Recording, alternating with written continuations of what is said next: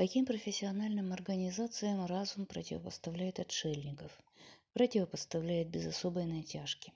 Он становится на точку зрения самих отшельников, которые считают, что ничто так резко не отличается от организованного порока, как то, что им представляется непонятной любовью. И все-таки не без натяжки ибо эти разные классы соответствуют не только различным физиологическим типам, но и следующим один за другим моментам патологической или только социальной эволюции и в самом деле.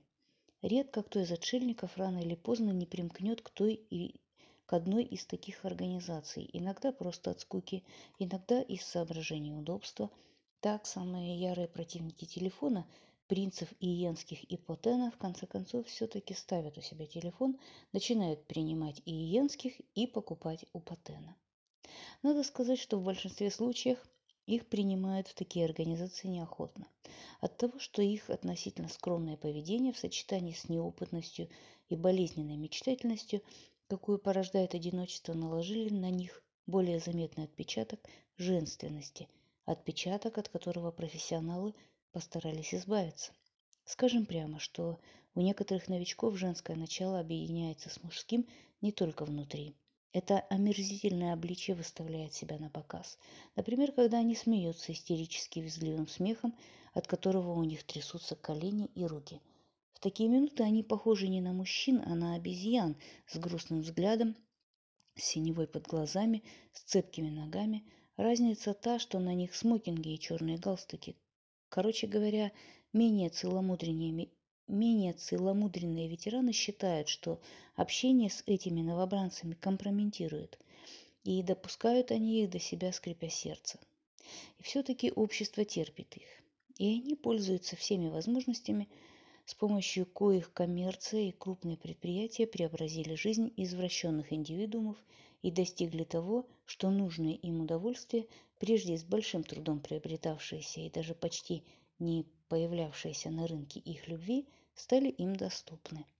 То, чего прежде, когда они действовали без посредников, им не удавалось помыслить даже там, где собиралось много народу, теперь у них имеется в изобилии. Но и при наличии бесчисленных предохранительных клапанов внешний гнет для иных еще не посилен. Не посилен для тех, что вербуются главным образом среди людей, которые привыкли к внутренней свободе и которые все еще убеждены, что их пристрастия встречаются редко, хотя на самом деле это не так.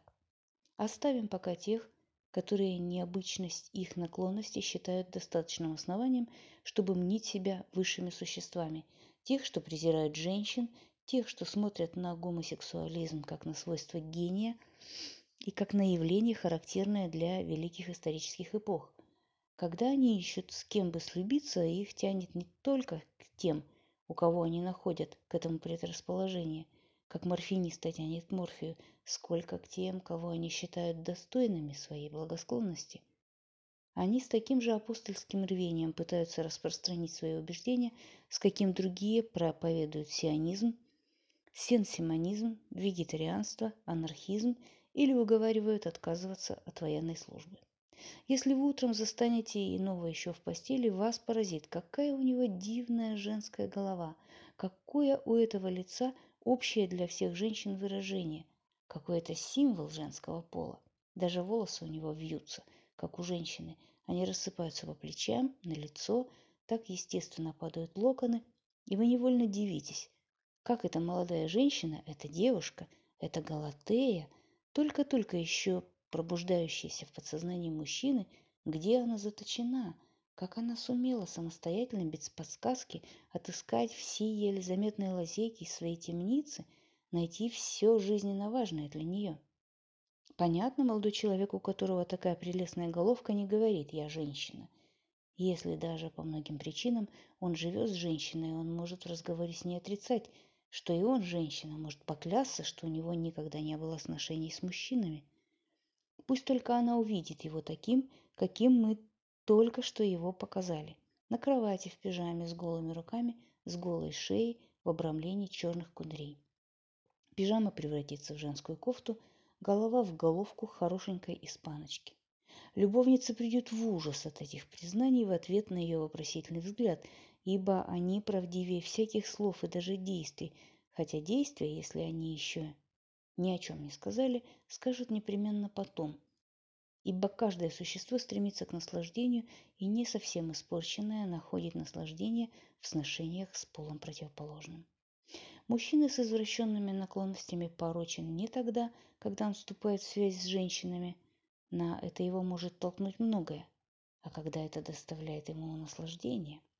Молодой человек, которого мы попытались нарисовать, до того явная женщина, что женщин – которые смотрели на него с вожделением, постигает, если только сами они нормальны, разочарование, какое испытывает героиней комедий Шекспира, обманутые переряженной девушкой, которая выдает себя за юношу. И тут, и там обман. Извращенный мужчина это знает, он предвидит, какое разочарование постигнет женщину, когда маскарадный костюм будет сброшен – и понимает, что такого рода ошибка служит источником для поэтической фантазии. Сколько бы ни убеждал он настойчивую свою любовницу, если только она не из Гаморры.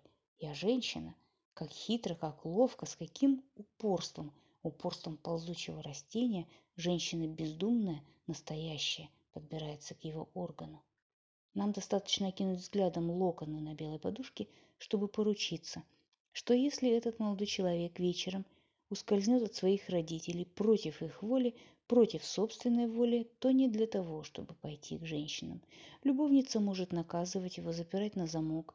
На другой день мужа женщина найдет способ проникнуть к мужчине. Так венок выпускает усики при приближении заступа или грабель. Почему же нам, любовавшимся трогательно нежными чертами лица этого мужчины, любовавшимся его несвойственными мужчинами изяществом, и неподдельной приветливостью бывает так больно, когда мы узнаем, что этот молодой человек ищет знакомства с боксерами. Ведь это два разных аспекта одного явления. И тот аспект, что внушает нам отвращение, даже более трогательный. Трогательнее всяческих ухищрений, ибо он представляет собой изумительное, неосознанное усилие природы. Пол сам себя узнает. Вопреки всем плутням, на какие опускается пол, он бессознательно исправляет изначальную ошибку, допущенную обществом. Он устремляется к тому, что общество от него отдалило. Один из них, без сомнения, с детства очень застенчивее, равнодушный к чувственной стороне наслаждения. Им важно соотнести получаемое ими наслаждение с лицом мужчины. Другим, людям без сомнения больших страстей, непременно требуется локализация чувственного наслаждения – от их признания обыкновенным людям, наверное, стоило бы, стало бы не по себе. Наверное, они не живут всецело под спутником Сатурна, так как женщины им все-таки нужны. В отличие от первых, для которых женщины вообще не существовали бы, если бы не умение женщин вести беседу, если бы не женское кокетство, если бы не головное чувство. Но вторые ищут женщины, которые любят женщин. Женщины могут свести их с молодыми людьми и усилить наслаждение, которое им доставляет общество молодых людей. Более того, женщины могут доставить им такое же наслаждение, как мужчины. Ревность может пробудить у тех, кто любит первых, только наслаждение, которое доставил бы им мужчина. Только это наслаждение воспринимают они как измену, потому что они не способны любить женщин. А если они и вступали в сношения с женщинами, то лишь по привычке – чтобы не отрезать себе пути к браку. Радости супружеской жизни им непонятны. Потому они и не страдают от того, что любимый ими мужчина счастлив в супружеской жизни. Между тем, вторых часто ревнуют к женщинам. Дело в том, что в отношениях с женщинами они играют для женщины, любящей женщин роль другой женщины, а женщина доставляет им почти такое же наслаждение, как мужчина – и вот ревнивый друг страдает, воображая, как его любимый прилип к той, что представляется ему почти мужчиной, и ему уже кажется, что он вряд ли к нему вернется, так как для подобного рода женщин он представляет собой нечто незнакомое, разновидность женщины. Не будем говорить и о тех юных безумцах, которые ребячись, чтобы поддразнить своих друзей и привести в ужас родителей из чистого упрямства – щеголяют в костюмах, похожих на женские платья, красят губы, подводят глаза, оставим их в покое.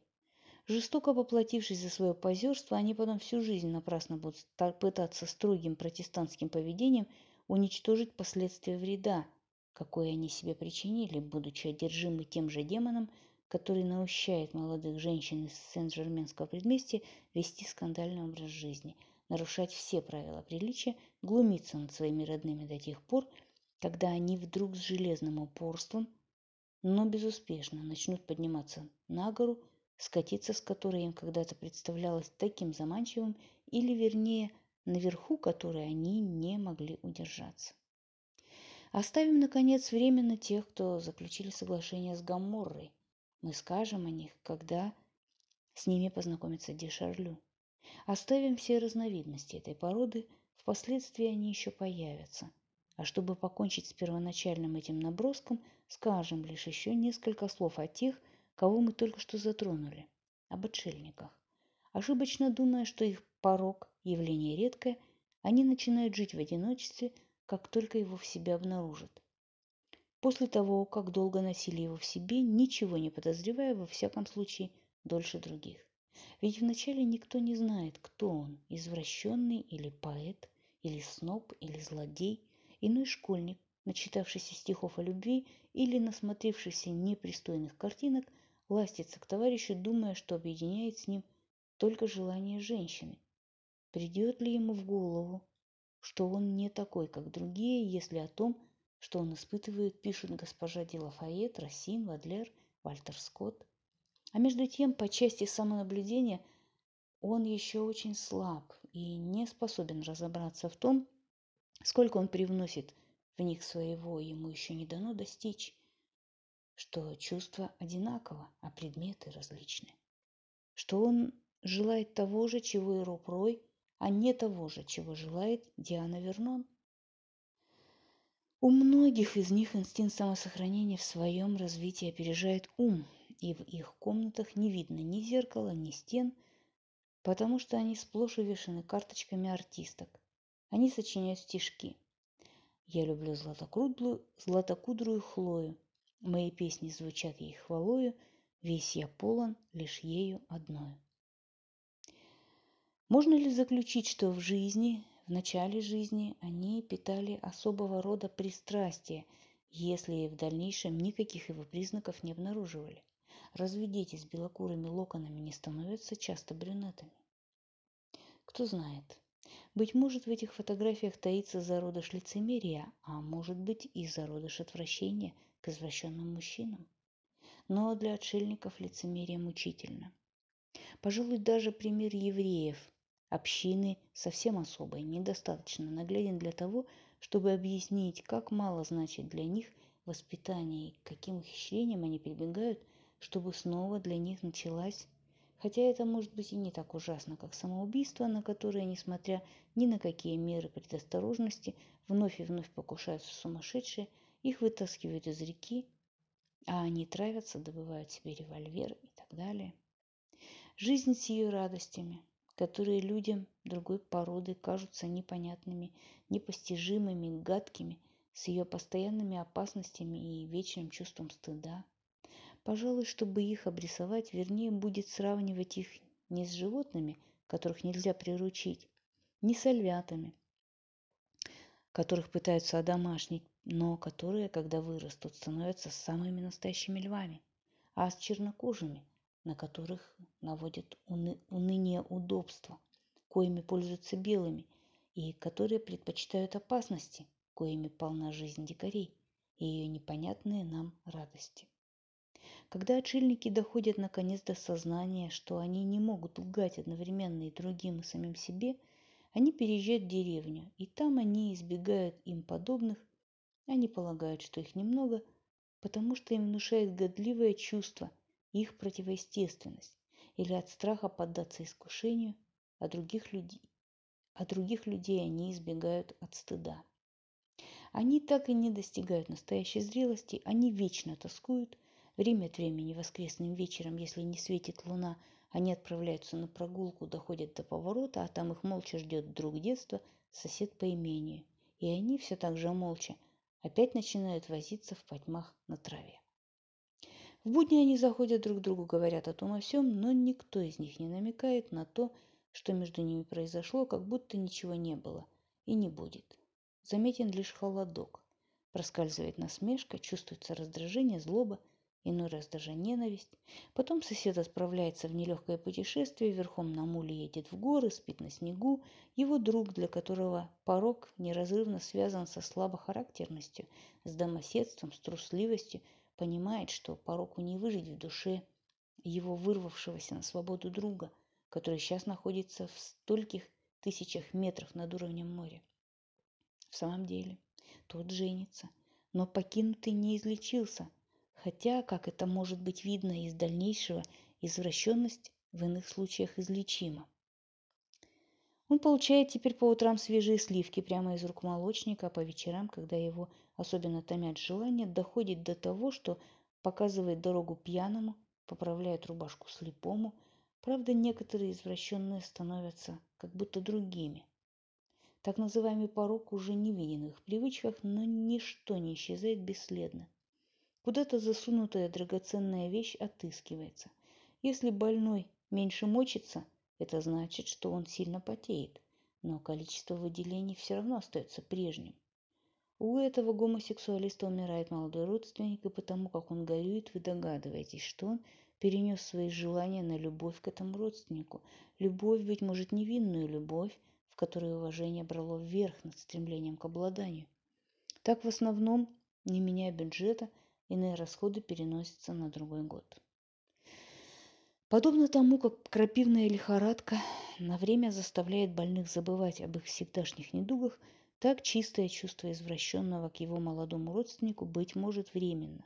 Путем метастаза вытеснила его склонность, но рано или поздно они займут место заменявшей их и уже вылеченной болезни. Между тем, женатый сосед отшельника возвращается. Красота молодой жены и ласковое обращение с ней мужа в тот день, когда отшельнику пришлось пригласить их к обеду, вызывают в нем чувство стыда. Он стыдится своего прошлого. Жена уже в интересном положении, ей надо вернуться домой пораньше, и она уходит одна. Муж, прощаясь, просит своего друга проводить его. Друг, ничего не подозревая, идет, но как только они доходят до поворота, альпинист, который станет отцом, молча валит его на траву. И встречи их возобновляются – и продолжаются до тех пор, пока поблизости не поселяется родственник молодой женщины, а теперь уже супруг всегда гуляет с ним. И когда покинутый вечером подходит к нему, муж злобно отталкивает его, он возмущен, что у того не хватило такта, чтобы почувствовать, что теперь он ему отвратителен. Но однажды к покинутому приходит незнакомец, присланный соседом-изменником. Покинутый очень занят, не может его принять и только потом догадывается, с какой целью являлся к нему незнакомец. Покинутый изнывает в одиночестве. Единственное его развлечение – ходить на ближайшую станцию около купалин и разговаривать с железнодорожным служащим. Но служащий получает повышение, его переводят за 3-9 земель, отшельнику не у кого теперь узнать, когда отходят поезда, сколько стоит билет первого класса – и все же он не сразу возвращается домой, чтобы мечтать, как Гризельда. У себя на башне он долго не может отойти от моря, и его можно принять за некое подобие Андромеды, но только эту Андромеду аргонавт не освободит. Или за бесплодную медузу, которой суждено погибнуть на песке. Или же он лениво прохаживается перед отходом поезда по платформе – охватывая пассажира взглядом, и этот его взгляд людям другой породы покажется безучастным, презрительным и рассеянным, но подобно тому, как иные насекомые светятся, чтобы приманивать насекомых того же вида, или подобно тому, как иные цветы источают нектар, чтобы приманивать насекомых, которые оплодотворяют их, на самом деле он смотрит таким взглядом, который не обманет чрезвычайно редко встречающихся любителей – предлагаемого им столь необычного и столь редкого наслаждения, взглядом не обманывающим собрата, с которым наш специалист мог бы поговорить на им одним понятном языке. Однако на платформе разве какой-нибудь оборванец сделает вид, что его покорил этот взгляд, но руководит оборванцем соображения материальное, так люди приходят в пустую аудиторию Карлеж де Франс, где профессор читает лекции о санскрите, приходят с единственной целью – погреться. Медуза, орхидея. В Вальбеке во мне говорил только инстинкт, и только медузы были мне противны, но если бы я умел смотреть на них как Мишле, взглядом естествоиспытателя, эстета, я бы увидел дивные голубые канделябры. Разве медузы с их прозрачными бархатными лепестками не лиловые орхидеи моря, подобно стольким существам животного и растительного мира, подобно растению, из которого можно было бы добывать ваниль, но которое вследствие того, что мужской половой орган отделен у него перегородкой от женского, остается бесплодным, если только калибри или какие-то пчелки не перенесут пыльцу с одного органа на другой, или если его искусственно не оплодотворит человек. Дешарлю в применении к нему слово оплодотворение надо понимать в духовном смысле, потому что в смысле физическом совокупление мужчины с мужчиной бесплодно. Но для индивидуума не безразлична возможность получить единственно существующее для него наслаждение, не безразлично сознание, что все живое – может кому-нибудь принести в дар свой пламень, свой напев, свое благоухание. Дешарлю относился к числу тех людей, которых можно назвать исключениями, потому что, хотя их и много, удовлетворение их половой потребности, столь легко достижимое для других, зависит от совокупности множества усилий, совокупности крайне редкой. У таких людей, как Ди Шарлю, при необходимости приноравливаться, которую он будет осознавать постепенно, но которую можно предугадать с самого начала, приноравливаться ради того, чтобы получать наслаждение, довольствующееся и полусогласием. Стремление к взаимной любви, помимо больших, подчас непреодолимых препятствий, возникающих у людей нормальных, наталкивается на препятствия совершенно особые, и то, что вообще представляет собой редчайшую находку, для них почти неосуществимо. Так что если в их жизни бывают по-настоящему счастливые встречи, или же такие, которые природа выдает за счастливое счастье, кажется им неизмеримо более чудесным, предназначенным только для избранных, кажется им жизненно куда более важным, чем обыкновенным влюбленным.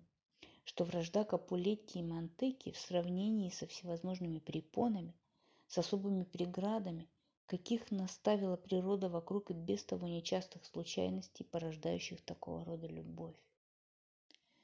Эти Ромео и Джульетта с полным основанием могут думать, что их любовь не минутный каприз, а самое настоящее предопределение, заложенное в гармонии их темпераментов. И не только их, но и темпераментов их далеких предков, заложенное в наследственности. При каковом условии Существо, соединяющееся с другим, принадлежит ему еще до своего рождения. Они могут думать, что их притягивает друг к другу сила, которую можно сравнить с той, что правит мирами, где проистекла наша предземная жизнь. Дешарлю отвлек мое внимание от шмеля, и я так и не узнал, принес ли он орхидеи пельцу, которую орхидея давно ждала и которую она могла получить лишь благодаря одному из редких случаев, воспринимавшихся как чудо. Но ведь я присутствовал тоже при чуде не менее дивном. И когда я посмотрел на эту встречу с такой точки зрения, все в ней показалось мне красивым. Самые необычайные хитрости, на какие опускается природа, чтобы заставить насекомых оплодотворить цветы, которые иначе не могли бы оплодотвориться, потому что мужской цветок находится у них далеко от женского. А если занос пыльцы должен осуществить ветер, то чтобы пыльца легче отделялась от мужского цветка и чтобы ее легче было поймать на лету цветку женскому, чтобы прекратить выделение нектара, теперь уже бесполезного, потому что необходимость приманивать насекомых отпала, чтобы стереть даже яркую окраску венчиков, которая тоже приманивает их. Хитрости, на какие опускается природа, чтобы цветок опылялся такой пыльцой, которая только и может оплодотворить его. Для чего она заставляет цветок выделять жидкость, которая лишает его восприимчивости ко всем прочим видам пыльцы. Все эти хитрости изумляли меня не больше, чем существование разновидностей извращенных, предназначенных для того, чтобы доставлять любовные утехи извращенным, стареющим. Мужчины этой разновидности привлекают тоже не, всяких, не всякий мужчина, а в силу соответствия и гармонии вроде тех, что регулярно оплодотворение гетеростильных триморфных цветов, как, например, литрум соликария, такой, который намного старше их. Жупьен представлялся мне не самым ярким примером этой разновидности, которую, несмотря на ее редкость, каждый собиратель человека-растений, каждый ботаник человеческих душ может наблюдать на примере хлипкого юнца, ждущего авансов от здоровенного, раздобревшего 50-летнего мужчины и не обращающего никакого внимания на авансы своих ровесников. Так остаются бесплодными цветы примула верис, двуполые, с короткими пестиками, если их опыляют цветы других примула верис, тоже с короткими пестиками. А между тем пыльцу, которая их одаряет примула верис с длинными пестиками, они принимают с восторгом.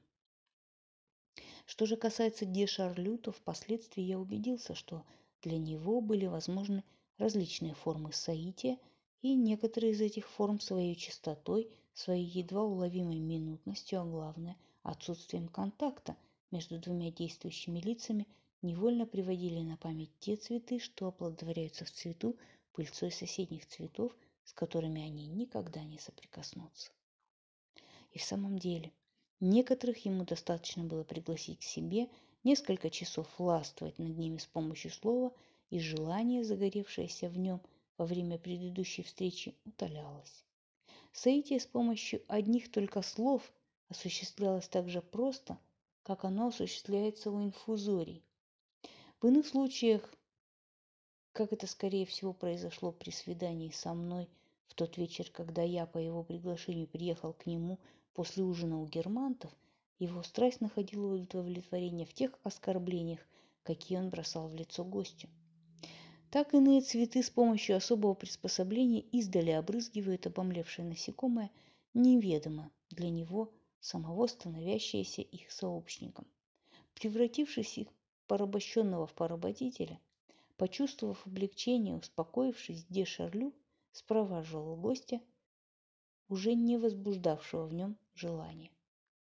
Наконец, так как корни извращения в том, что извращенный чересчур женоподобен, и потому его сношения с женщиной не могут удовлетворить их обоих, Извращение подчиняется более общему закону, в силу которого множество двуполых цветов остается бесплодным, то есть закону бесплодности самооплодотворения. Правда, извращенные в поисках мужчины часто довольствуются не менее женственным существом, чем они сами.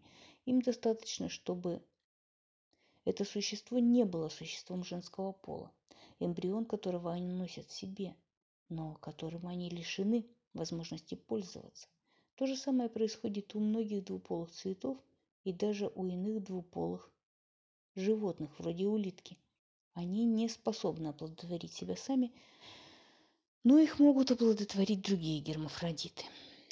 Вот почему происхождение извращенных, которым нравится вести его от времен Древнего Востока или от греческого Золотого века, следует отнести еще дальше – к тем испытательным временам, когда не было ни двудомных цветов, ни однополых животных, к изначальному гермафродитизму, следы которого, по-видимому, сохранились в рудиментах мужских органов у женщин и в рудиментах женских органов у мужчины. Сперва непонятная для меня мимика Жупьена и Де Шарлю подстрекнула мое любопытство. Как могли бы его подстрекнуть приманивающие движения, которыми по Дарвину привлекают насекомых не только так называемые сложноцветные растения, поднимающие цветочки своих головок, чтобы их было видно издали, но и те гетеротестильные, которые выворачивают свои тычинки и выгибают их, чтобы видно было издали. Но и те гетеротестильные, которые выворачивают свои тычинки, чтобы освободить дорогу насекомым, те, что предлагают им омовение или просто-напросто привлекают их запахом нектара или окраской венчиков, вроде того растения, что приманивало тогда во дворе насекомых. После того, как де Шарлю уже в другое время приходил к маркизе де Вильпаризи, Не потому, что он не мог встречаться с Жупьеном где-нибудь еще и в более спокойной обстановке, а вернее всего потому, что для него, как и для меня, эта встреча, их первая встреча связывалась с солнцем полудня и с цветущим растением. Де Шарлю рекомендовал Жупьена Маркизе де Вильпаризи, герцогине Германской, и множество именитых заказчиц, и те поспешили завалить заказами молодую вышивальщицу, потому что на дам, которые не пожелали иметь с ней дело или хотя бы не поторопились прийти к ней, барон обрушил свою ярость. То ли чтобы это послужило уроком другим, то ли потому, что они поспели его слушаться. Этого мало. Для самого Жупьена он находил все более и более выгодные должности и, наконец, взял его к себе в секретари на условиях, о которых будет сказано в своем месте. Жупьену-то как повезло, говорила Франсуаза. Она отличалась свойством преуменьшать или преувеличивать благодеяния в зависимости от того, кому их оказывали, ей или другим. Но к Жупьену она была искренне расположена и потому не испытывала желания преувеличивать и не завидовать ему. Какой барон добрый человек, добавляла она. Какой милый, набожный, порядочный. Кабы мне надо было выдавать дочку замуж, и кабы я была богатая, я б не задумываясь отдала ее за барона. Франсуаза, мягко возражала моя мать, и тогда у вашей дочери было бы два мужа. Вы же обещали Жупьену, что отдадите ее за него. А что вы думаете, говорила Франсуаза. За этим тоже не пропадешь. Богатый или мерзавец, бедный ли, и с тем и другим наплачешься, а обороны Жупьен – люди хорошие. Должен заметить, что после того, как мне впервые открылось столь редкостное сочетание, я преувеличивал его необычность. Разумеется, такие мужчины, как Де Шарлю, представляют собой явление из ряда вон выходящее, так как если только они не идут на сделку с условиями жизни, они преимущественно ищут любви мужчин другой породы, то есть мужчин, любящих женщин – которые, следовательно, не могут полюбить их. Но, вопреки тому, что я думал во дворе, где на моих глазах Жупьен вертелся вокруг де Шарлю, заигрывая с ним, как орхидея со шмелем, этих необыкновенных существ возбуждает к себе жалость, тьма. Это будет видно из дальнейшего повествования, по причине, которая откроется только к его концу. Да, они и сами сетуют скорее на то, что их много, чем на то, что их мало двух ангелов, поставленных у ворот Содома, чтобы узнать, как сказано в книге Бытия, точно ли содомляне поступают так, таков вопль на них, восходящий к предвечному. Господь, чему, впрочем, можно только порадоваться, выбрал опрометчиво. Лучше бы он поручил это кому-нибудь из содомлян. Такого рода оправдания «я отец шестерых детей, у меня две наложницы» и так далее не смягчили бы его – и не заставили бы опустить пламенный меч. Он бы сказал «да», и жену твою мучает ревность. Но даже когда ты не ищешь для себя женщин в Гаморе, ты проводишь ночи с пастырем стад хевронских. И он тотчас же вернул бы его в город, обреченный на истребление огненным и серным дождем. А вышло не так. Всем, не утратившим стыда садомлянам, дозволено было бежать, и даже если они, увидев юношу, оглядывались, подобно жене Лота, то не были за это обращены, как она, в соляные столпы. И произошло от них многочисленное потомство, у которого это движение вошло в привычку, подобно движению распутных женщин, которые делают вид, будто рассматривают на витрине обувь, а сами заглядываются на студентов. Эти потомки садомлян столь многочисленные, что к ним приложим стих тоже из бытия. Если кто может сосчитать песок морской, то и потомство твое сочтено будет. Распространилось по всей земле, занимаются чем угодно. Необычайно легко становятся членами клубов, доступ в которые вообще крайне ограничен. И если кто-нибудь из садомлян туда все-таки не попадает – это означает, что черных шаров наложили ему главным образом такие же садомляне, мечущие на Содомию громы и молнии, ибо они унаследовали от предков лживость, благодаря которой тем удалось покинуть Богом проклятый город. Быть может, они когда-нибудь туда вернутся. Во всех странах они образуют особую восточную колонию, просвещенную, музыкальную, злопыхательствующую, отличающую обворожительными достоинствами и несносными недостатками.